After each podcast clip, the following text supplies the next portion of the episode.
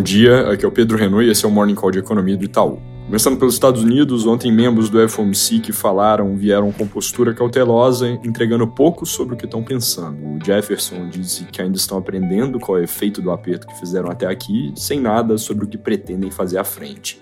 Barr falou, mas não entrou em política monetária em si.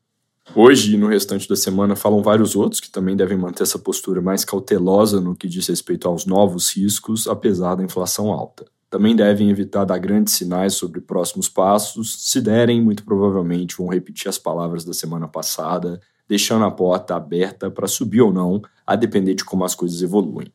Sobre os bancos, obviamente, a preocupação segue no radar, mas até com algum alívio ontem nos preços de alguns ativos mais estressados nos dois lados do Atlântico.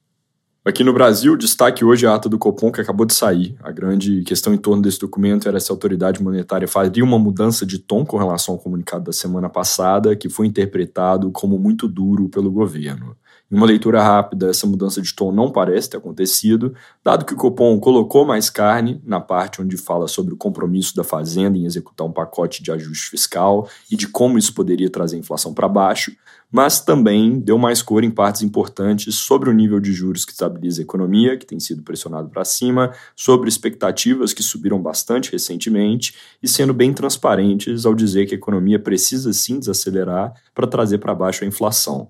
Eles admitiram que o crédito pode desacelerar mais que o esperado, isso pode afetar a atividade, mas enfatizaram, primeiro, que uma desaceleração está na conta, e segundo, que existem outros instrumentos mais apropriados que os juros para mitigar esse tipo de risco.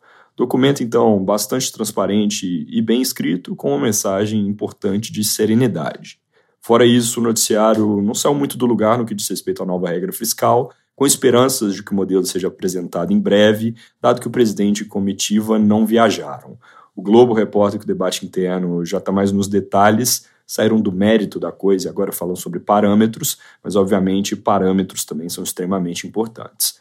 A reportagem também traz que, apesar da pressão recente para deixar algumas coisas de fora do limite, a princípio não seriam feitas exceções.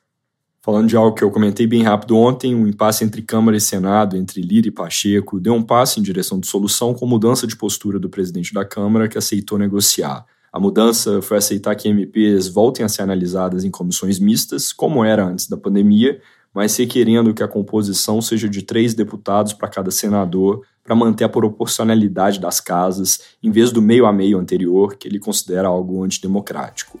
O assunto é relevante porque em breve vão precisar votar MPs importantes para o governo, então bom acompanhar os próximos passos dessa conversa. Sobre dados, saiu a confiança da construção, que ficou de lado no mês de março, no patamar de 94,4 pontos, com leve melhora na percepção sobre a situação atual, sendo compensada por leve queda do componente de expectativas para os próximos meses. É isso por hoje, bom dia!